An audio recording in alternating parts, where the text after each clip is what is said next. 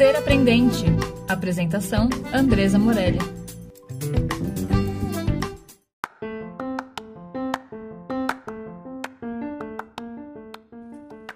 Olá, estamos aqui hoje para trazer mais um episódio do nosso podcast.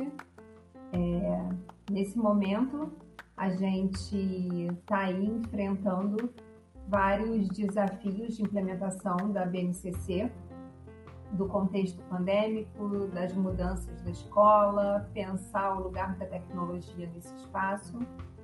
E para isso, eu trago hoje aqui a Camila Machado para que a gente converse um pouco sobre os desafios aí e as vitórias também, né? Porque não são só desafios, né? As mudanças, as vitórias, as celebrações que estão sendo feitas lá na escola Presidente Kennedy Walt Disney em Santos, onde a Camila trabalha. A proposta é que a gente promova aqui espaços de diálogo, como o Peter Senge traz na quinta disciplina. Como é que a gente se escutando, a gente acolhendo, a gente é capaz de transformar a realidade. Então, aprendendo aí um com o outro, né? Então a gente começa essa conversa hoje. Camila se apresenta, fala aí um pouco de você e bora lá começar. Olá, meu nome é Camila, é, sou professora de língua portuguesa e redação, mas atualmente é, faço parte da equipe de coordenação do Colégio Presidente Kennedy, do Fundamental nos Finais e Ensino Médio e também fazemos parte do Team Coach com a Andresa, que ajuda a gente em todos esses desafios diários na escola. Então, é uma honra estar aqui conversando com você. É, Camila é uma, nossa, uma amiga querida e que eu tenho uma admiração gigante. A gente já está aí alguns anos juntos, né, Camila? Camila é. começa uma caminhada antes de ser coordenadora, né, Camila? Acho legal esse contexto aí, né? Você, enquanto professora, qual foi a primeira coisa que aconteceu aí com você para você ter um movimento aí de muita disrupção, primeiro sua, né? Desse lugar do, da professora do ensino médio. É, conta um pouco como é que foi esse processo aí, porque a gente está junto desde então, né? Pois é, então. Na verdade, no começo foi uma questão estrutural, não foi é, nada assim, porque eu, como eu dou aula de língua portuguesa, tem muita aula né? E, e pouco espaço vago. E eu trabalhava em mais de uma escola, na verdade eu trabalhava em quatro escolas, de manhã, de tarde, de noite. E chegou uma hora que a dona da escola perguntou se eu não queria sair das escolas e ficar só aqui, dando aula e ajudando as pessoas. E desde então eu comecei a ajudar as pessoas, né? Primeiro, bem despretensiosamente aquelas coisas. Tirava xerox, lia para ver se o português estava correto. É, e fiquei nove anos assim, ajudando as pessoas e dando aula ao mesmo tempo. Mas essa parte de ajudar foi tomando bastante espaço na minha vida, porque eu sempre quis que as pessoas se sentissem bem onde elas estivessem, os jovens. E eu achava que eu fazia muita diferença na sala de aula, mas que eu podia fazer na sala de aula dos outros. Então fui tomando essa direção para a coordenação para que eu, eles pudessem ter uma abrangência maior do que eles podiam, do que podia ser mudado. E, e foi no Team Coach, né? A gente fez um curso de liderança. Nesse curso de liderança foi o quê? Em 2019, Andressa? É, você, fez, é, você fez o de liderança primeiro, depois o de Canvas, né? Qual foi? Não, fiz o Canvas 2018, em novembro, foi o primeiro Isso. que eu fiz. Aí depois, em 2019, no meio do ano, a gente fez esse do, do coach, do líder E nesse. Ah, nesse... Quando, você fez o, quando você fez o de Canvas, você, tava, você ainda não estava na coordenação, né? Não, eu ajudava as pessoas. Eu ajudava as pessoas. é que o que eu fazia, já, é, porque aqui na escola nunca teve uma posição de coordenação, coordenação pedagógica. A coordenação sempre foi uma posição nos segmentos que que eu atuava, né? No fundamental, anos finais. A coordenação era ocupada por sempre pela psicóloga. Então, não tinha coordenação de verdade, pedagógica. Então, com essa ajuda, eu fui fazendo esse papel. Eu já fazia esse papel. Uhum. Só não tinha essa definição, né? Uhum. E, e aí foi, eu fui criando, entre aspas, um espaço que não existia. Mas não que ele não precisasse existir, ele só não existia aqui. Então, em 2019, eu fazia praticamente tudo que eu faço hoje. Né? Só que eu não, eu dava aula também num grande espaço de tempo e, e eu não tinha essa esse, esse, essa posição, né? E não é por conta de um nome, mas é por conta de como as pessoas te veem, o quanto que você pode interferir ali para compartilhar, para colaborar. Então eu já fazia, mas não com esse nome. E aí no é nosso bem curso... interessante é que aí você vai com uma pergunta assim, né, cara, quem eu sou? O que, eu faço? É.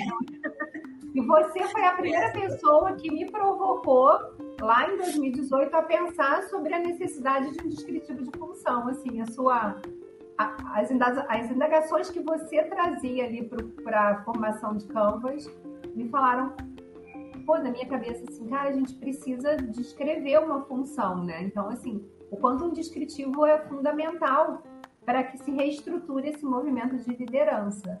E aí você veio com, com mais gente aí da sua escola fazer o de liderança em 2019, né? Pois é, nós fomos em oito, se eu não me engano, seis ou oito, era quase toda a equipe de coordenação, né? E e foi aí eu falei que eu não sabia quem eu era. Fui fazer uma sessão gratuita lá de coach. E nesse momento, acho que a Paula, que trabalha comigo, né, que agora é diretora pedagógica, mas que até então era coordenadora geral, ela ouviu o que eu estava falando e sentiu que isso é, é ruim para as pessoas que trabalham no local. Você não saber o que, que você faz de verdade, o que esperam de você.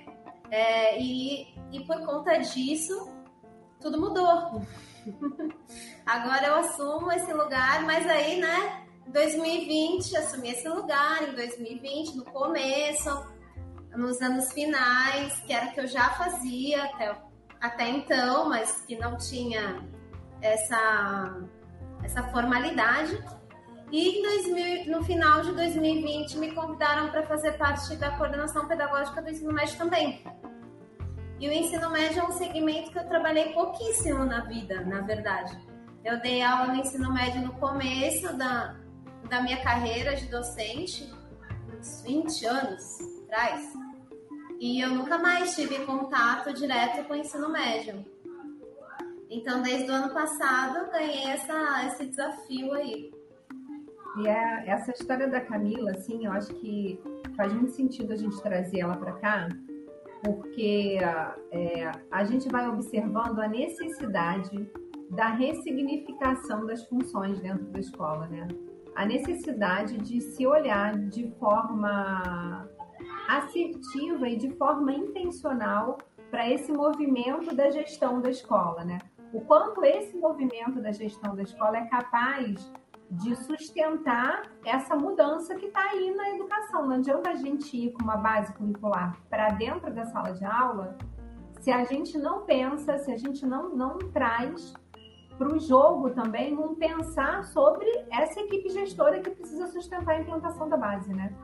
Então, acho que a Camila vem aí falar em nome do Kennedy, mas é, há um processo de ressignificação de toda a gestão da própria escola, né? Então, assim, poxa, ela ela hoje coordena ali o Fundamental Anos Finais e o Médio, né, da escola.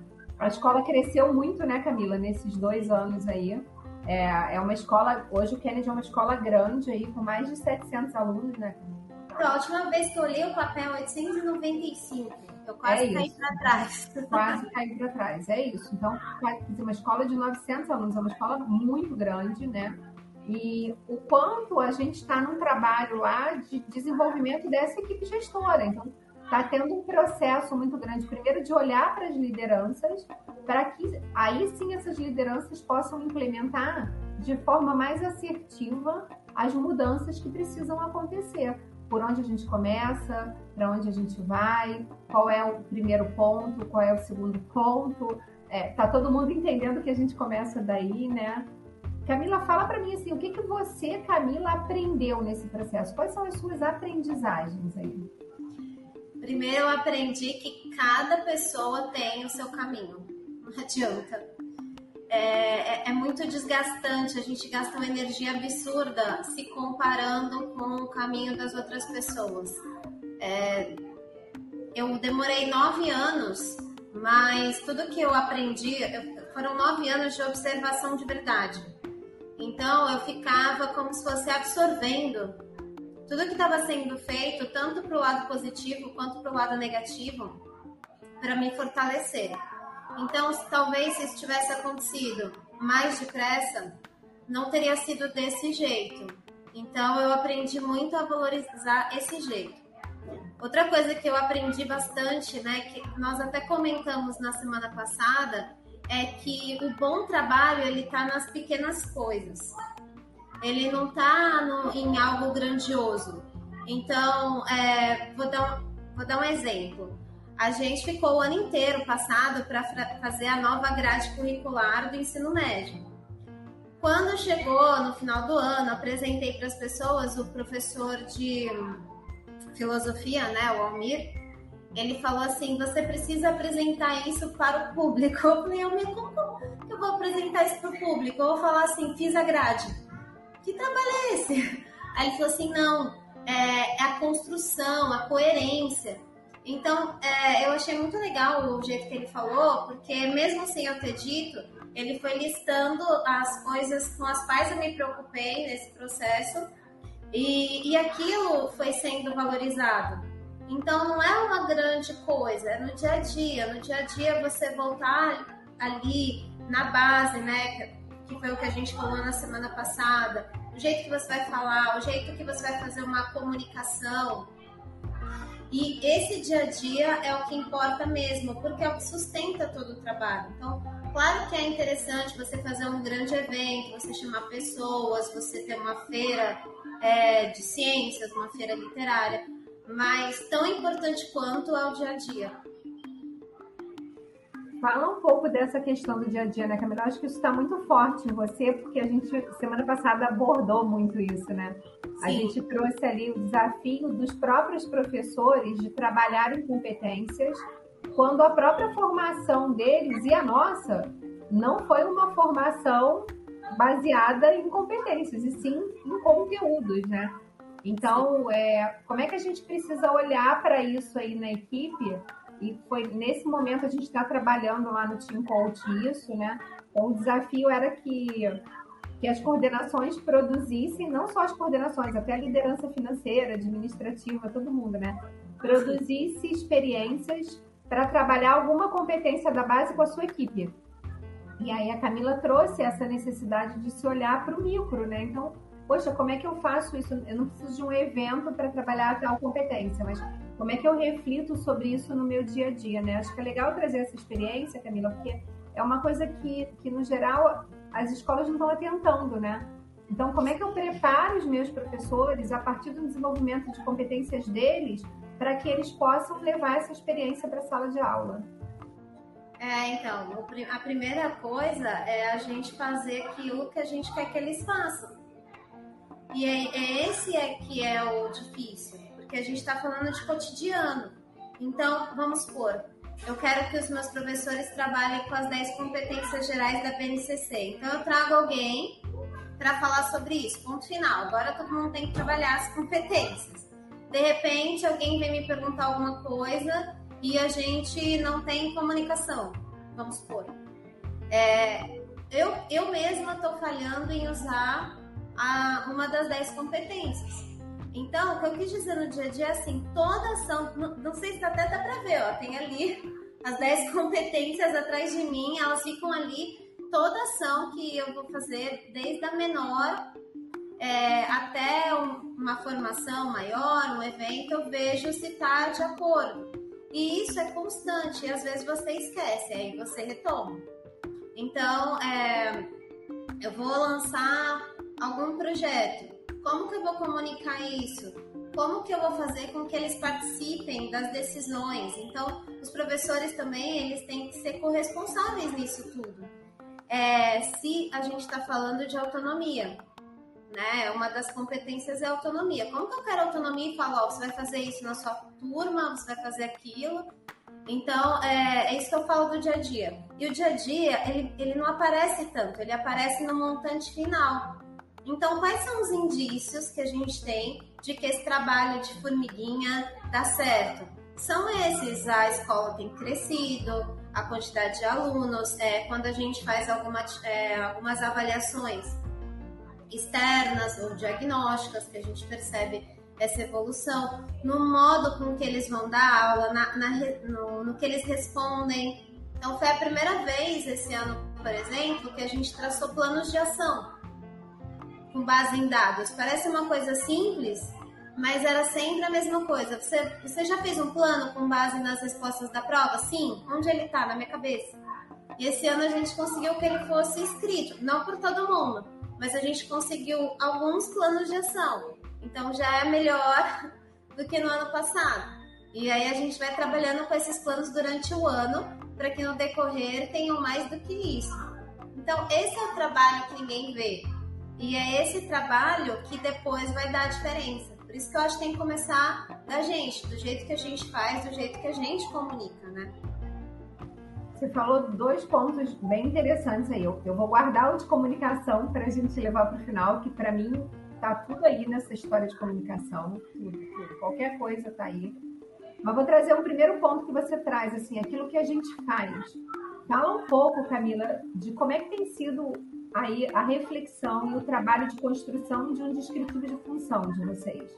Vocês estão fazendo isso. Então, no meio desse contexto, vocês olharam e falaram assim: caramba, a gente precisa ressignificar o que a gente faz. E precisa ter claro o que é da coordenação, o que é da direção, o que é do mantenedor, para que a gente não se atrapalhe aqui, porque senão Sim. fica todo mundo fazendo a mesma coisa e algumas coisas não são feitas, né? Como é que tem sido aí? Qual é qual, qual é esse percurso de escrever junto com as demais coordenações um descritivo de vocês aí? O que, que permanece do que era e o que, que mudou nesse descritivo que vocês falaram assim, nossa, não é que a gente faz isso e a gente nem tinha se tocado que a gente faz, né? Então, é, como eu estava falando, eu estava muito ansiosa para fazer o descritivo de função por conta da minha história. Eu acho muito importante a gente ter os papéis definidos. Mas quando a gente começou a fazer, nós três, as três coordenadoras, nós percebemos que a gente não fazia o nosso trabalho. A gente fazia muito mais o que não era o nosso trabalho do que o nosso próprio trabalho. Porque aquilo que era importante, que era onde a gente tinha que focar, ficava de lado e virava urgente. E, e a gente entrava nessa bola de neve. Então, a primeira coisa foi um espanto em relação a isso, né? Poxa vida, eu não faço esse trabalho e esse trabalho fica lá, né? E onde que tá o resto? O que, que, é, o que, que isso causa? Pular esse trabalho.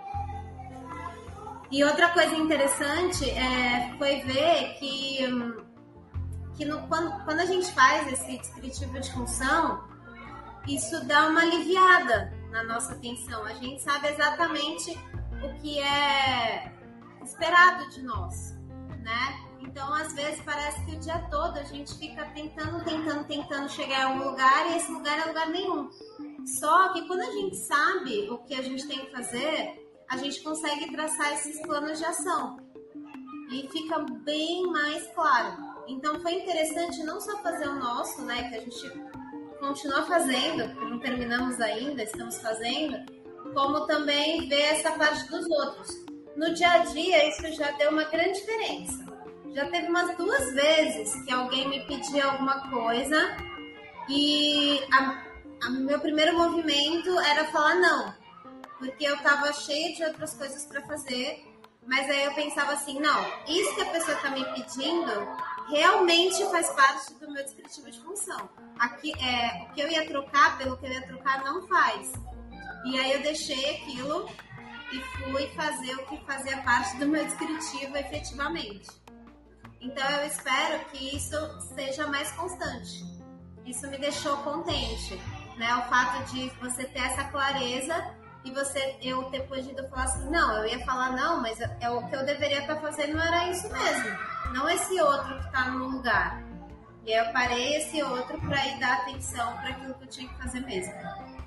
Camila, dá um exemplo para mim de algo que esteja no seu descritivo e que você pensou dessa forma. Então, é, vou dar o um exemplo que é o último que aconteceu. Uma professora, ela me mandou uma mensagem dizendo que ela não estava conseguindo pensar numa atividade que tivesse é, competências para atividade diagnóstica e além disso ela não estava conseguindo fazer no meio virtual o material que nós trocamos. E ela perguntou se ela podia vir aqui fazer uma reunião comigo para que a gente bolasse essa atividade juntos. E eu estava na semana entregando o computador para eles, né, o Chromebook, ativando com eles e na verdade essa não era a minha função. E o que ela estava me pedindo era. E aí eu parei tudo para atendê-la e a gente fez essa reunião para bolar essa atividade, essa estratégia. E aí é um exemplo sensacional. E aí dentro da realidade da escola, quem entregou o Chromebook? Como é que você resolveu isso? Porque o Chromebook também precisa ser entregue. Porque isso é uma coisa que todo mundo traz. Ah, tá bom. Como é que eu mudo para isso aqui, que é o que eu preciso fazer? E aí, quem vai fazer aquilo que eu não fiz ali, que era entregar o Chromebook, né?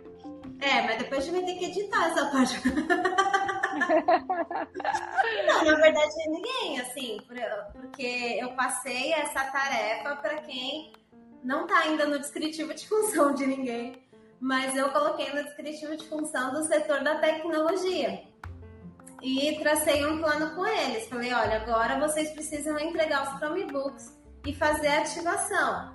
Aí nós combinamos o dia, né? Sexta-feira vocês fazem dessas turmas. Chegou na segunda, essa parte é entre parênteses. Chegou na segunda eu achando que tava tudo certo, né? Aí chegou na terça, eu, deu tudo certo, todo mundo tá com tudo. Aí chegou na terça de manhã, várias mensagens para mim. Camila, por que, meu filho não tá usando ainda o Chromebook? Porque falei assim, ah, vai ver que ele não foi chamado, já a gente já fez ativação com todo mundo. Quando a décima pessoa me perguntou isso, eu falei, acho que tem alguma coisa errada. Aí eu fui perguntar e não tinha. Mas é isso, cara. Eu acho que o desafio, ele, ele é exatamente esse. O primeiro desafio é trazer essa reflexão. O que, que é meu? Se não é meu, é do outro. Tá bom. O outro é capaz de fazer? Tá claro para o outro que é ele que tem que fazer. Mas se a gente não começar esse movimento, que é o que a gente tem feito aí, vai continuar sendo você para sempre que entrega o Chromebook. Eu é, acho mas que aí eu, eu passei para eles fazerem de novo, eu não fiz. É isso. Mesmo é assim. Isso. Falei, então, é se não fez até agora, tem que fazer já. Tem que fazer assim, assim, sim, né? Mas eu não fui lá e fiz, porque senão. Hoje eu tava entregando o Chromebook, eu não posso mentir. Né? Tenho aqui do meu lado. Mas a, esses que eu te falei, eu não entreguei. É isso, é um processo. Eu acho que é legal as pessoas ouvirem que o primeiro passo é dar um passo. É dar um passo. O passo que a gente fez aí foi trabalhar novamente missão, visão da escola ali, um manifesto, criar documentos, né, identitários que levem a gente para saber qual é a referência de dizer sim ou não e junto com isso, a gente está escrevendo os descritivos de função para que fique claro para todo mundo o que é para fazer. É importante que quem está ouvindo isso não ache que essas coisas se resolvem em dois minutos. Não, não, não, e tudo bem. Mas que a gente tem que dar um primeiro passo para que as coisas se resolvam e para que a gente reestruture esse modelo de liderança, porque o que você tem que estar tá ali ocupada fazendo é dando atenção para os seus professores a gente entende que a função da coordenação é atender aos professores. Quanto mais você consegue atender aos professores, menos você vai atender as famílias e aos estudantes, porque a sala de aula vai estar funcionando. Então, eu acho que o grande desafio que a gente tem que trazer é esse aqui. Então, essa, essa primeira tomada de consciência, ela é essencial para uma mudança. Então, acho que o que você está falando é muito real é muito do que acontece na escola e é muito para a gente falar para as pessoas, ó, a gente precisa começar mesmo sabendo que num determinado momento aquele Chromebook não foi entregue. Mas o que, que a gente vai fazer? A gente vai continuar reforçando que não é a gente que tem que entregar e criando uma estrutura dentro da escola para que ele seja entregue. Então, eu acho que é ótimo, porque você está aí com o desafio da BNCC. Você tem dois segmentos numa escola de 900 alunos.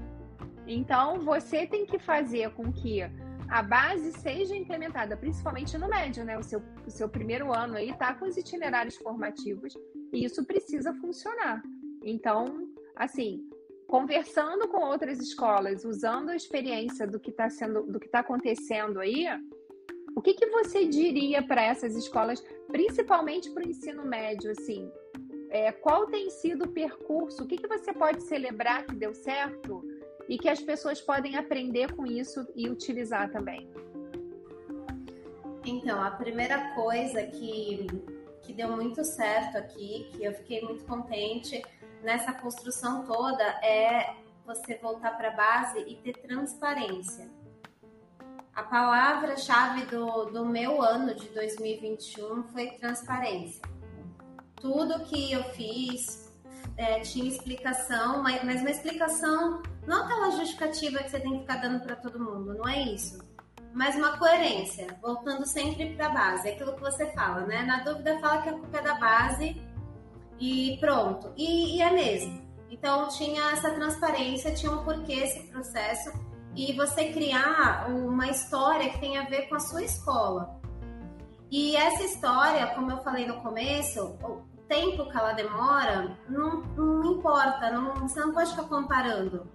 Então, na nossa, nesse novo ensino médio, a gente começou é, em 2021 com algumas eletivas, a gente nunca teve aqui, Andresa, é, muitos momentos que eles faziam escolhas, que os jovens faziam escolhas. Eles tinham o projeto interdisciplinar, que eles escolhiam tema e tudo, mas era um momento pequeno. Então a gente começou com pequenas, é, com as eletivas somente em 2021 e aí, durante o ano de 2021 inteiro, inclusive eu fiz o curso né, com vocês do ensino médio, a BNCC do ensino médio, com a Lu e com a Alciele, que ajudou demais. Então, foi um ano de muito estudo, de, de voltar muito na base, de entender, de, de pegar aquilo que era importante para esse jovem que está nesse mundo complexo e escrevendo junto com os professores, com transparência, é, esse caminho. Esse caminho, é, ele não, ele pode não dar certo já de cara, né? Então, quando a gente dá opção de escolha, né, para os jovens, nem sempre eles conseguem já que se eles não tinham antes, eles não estão preparados. Nesse curso mesmo que a gente fez com a Lu e com a Alceli, tinha uma imagem que eu nunca esqueço, eu sempre conto para eles, que era assim, né? É, como criar experiências, fazendo boas escolhas. E como, se, é, como você faz boas escolhas? Fazendo más escolhas. Então é, é isso, né? Você, você ganha essa experiência errando, você transforma o erro em aprendizado, que é o mais importante, e vai construindo. Então hoje a gente já tem até a segunda série, tem esses itinerários, e tudo que a gente faz a gente volta lá. Será que estamos sendo coerentes? E um caminho curto. Outras escolas já estão seguindo por é, criando, é, como é que fala, integral, período integral, parcerias, mas a gente está indo no nosso ritmo. Então, foi isso que eu aprendi durante esses dois anos. Que você tem que ter transparência e o professor, já que a gente estava falando do nosso papel de coordenação, que é estar do lado dele, ele tem que sentir essa corresponsabilidade. Não pode vir de cima para baixo. Então, todos os itinerários eles foram é, decididos junto com eles. Também quem ia ministrar a aula. Eles já sabiam antes qual seria é, tanto os deveres quanto os direitos daqueles que seriam os professores de determinado é, componente curricular. Então, eles aceitavam ou não, sabendo tudo o que eles precisavam fazer, o que era esperado deles. E isso foi muito importante também. Porque muitas vezes a gente tem, ah, mas não é minha área, mas a parte flexível não está falando de área, está falando de competências e habilidades. Então, você tem que estudar um pouco mais sobre isso, você tem que se aprofundar. E o professor da formação básica não precisa?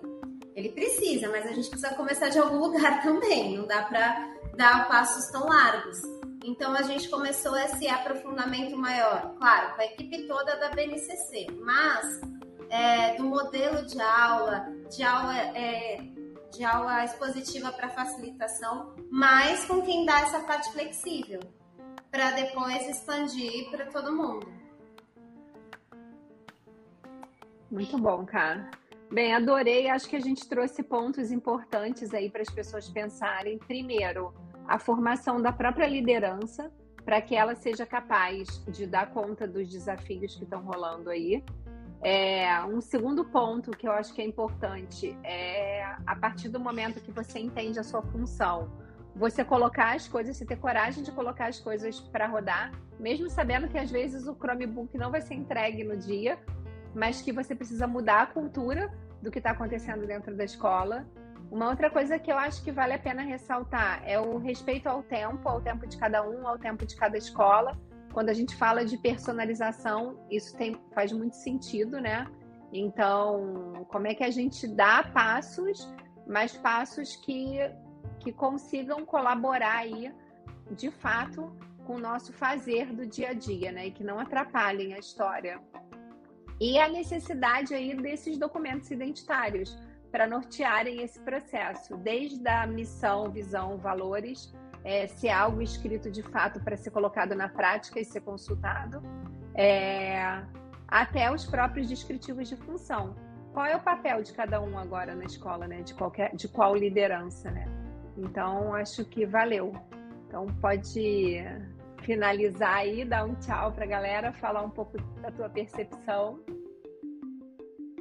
É, eu acho que você sempre fala, né, Andresa, que o papel de liderança, quanto maior o papel, quanto mais responsabilidades você tem, parece que a gente está mais solitário. E a coordenação pedagógica, ela fica nesse meio. Ela fica no meio entre a direção e os professores e também é é solitário às vezes, porque são angústias que, se a gente troca com o professor, ah, você não dá aula, você não sabe como é que é, essa que eu dei, né? Muitos anos eu dou aula. Mas geralmente tem essa fala. E a direção olha um contexto geral. E parece que no, no, no dia a dia que a gente está vivendo com essa pandemia, parece que a parte pedagógica da escola é a que menos importa. Curioso isso parece que é o que fica de lado, porque tá todo mundo tão precisando tanto ser cuidado, é, tão visto, tão ouvido, que parece que a parte pedagógica é deixada de lado. Então, eu acho que esses momentos em que nós podemos falar sobre isso, conversar com outras pessoas, ver como está sendo na outra escola, ver que aqui não vai entregar todos os Chromebooks no dia, mas está tudo bem, a gente vai dando um passo de cada vez, dá um certo alento, né? Uma, uma proximidade faz com que a gente perceba que é assim mesmo.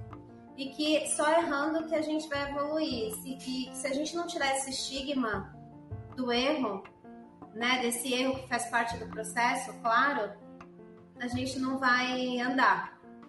Então, é muito interessante esse trabalho que você sempre faz, juntando a gente, essa rede aprendente, que daqui a pouco, sei lá, se é uma rede, vai todo mundo der a mão, vai, vai, vai passar pelo Brasil todo, né? Pelo planeta todo, que vai crescendo e cada uma dessas pessoas vai trazendo algo diferente. Nós vamos. Gente que a gente nunca viu, mas a gente conhece de você ouvir falar, de estar participando da rede, nós acompanhamos no Instagram, ah, fez isso, ó, e se a gente fizesse na nossa escola? Ah, eles comunicaram desse jeito.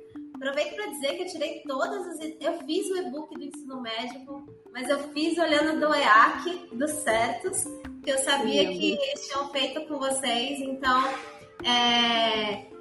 e é assim. E a gente vai conhecendo essas escolas dessa maneira. E as coisas se tornam um pouco mais leves e menos solitárias. Então, obrigada, Andresa, por fazer parte da vida desse monte de escola. Ah, sua linda. É, é, é bonito, né? Porque a gente está aí junto há tanto tempo e o que a gente faz todo dia é isso: é mostrar que não tem essa coisa da concorrência, que a gente precisa dar a mão um para o outro, né? Acho que um olhar para o mundo mais compartilhado, um olhar para o mundo de mais presença, de mais acolhimento, assim. Que bom, fico muito feliz. E obrigada por ter aceito o convite aí, cara. Imagina. O papo foi esse, a conversa foi essa. Que bom que você estava por aqui, que bom que você acompanhou até o final. É, segue a gente lá no Instagram, no Facebook, no YouTube. A gente está sempre conectando pessoas, a gente está sempre ampliando essa rede, a gente está sempre trazendo possibilidades de conexões e de aprendizagens em conjunto aqui na nossa rede aprendente.